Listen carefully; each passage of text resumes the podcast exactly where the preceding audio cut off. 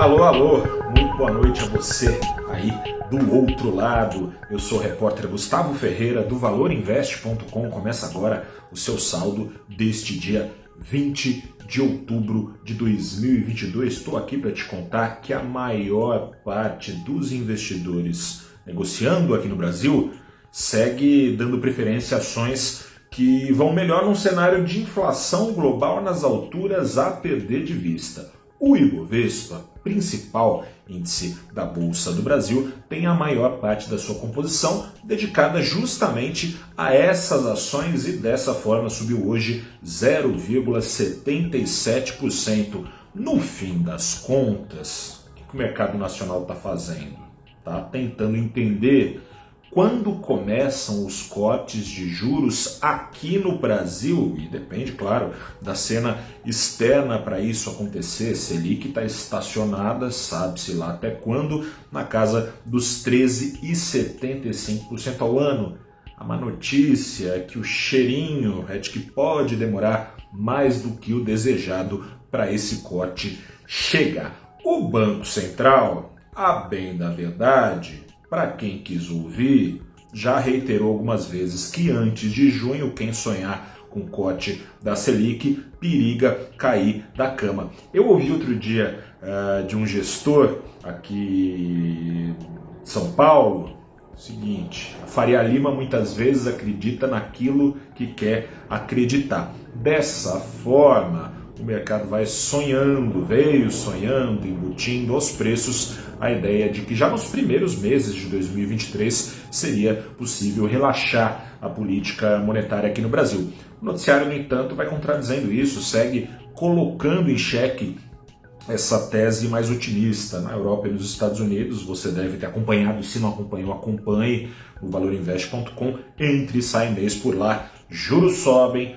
avisos de que ainda mais juros virão seguem sendo feitos e nada de inflação esfriar para ambas as paragens, Europa e Estados Unidos, forçar uma recessão ainda mais severa parece inescapável para trazer o custo de vida para baixo. Nesse ambiente, aí chegamos no Brasil, o preço do dólar tende a se fortalecer por ficar o dólar mais escasso, o capital estrangeiro tende a ser mais e mais atraído pela proteção e pelos rendimentos em alta da renda fixa americana em especial. Já bastaria para a Selic aqui no Brasil ficar paradinha no lugar com esse efeito para não aumentar o diferencial de retorno lá e cá, incentivar ainda mais a fuga estrangeira. Mas aí não tem só isso, né? Tem o Brasil com as suas próprias pernas. De quebra, esse êxodo pode ser alimentado pela própria cena doméstica, né? Ambos os candidatos à presidência, Lula e Bolsonaro, salvo um estelionato eleitoral, e no Brasil não se pode descartar isso, temos um histórico, salvo um estelionato eleitoral, ganhe quem ganhar vai ter de lidar com, com despesas em alta, num cenário em que as receitas podem estar cadentes. O crescimento do Brasil já começa a dar sinais de fraqueza. A gente teve o último IBCBR, termômetro de atividade do Banco Central, caindo mais de 1% em agosto. Vale ficar ligado. Enfim, é um cenário em que. Como é que posso dizer?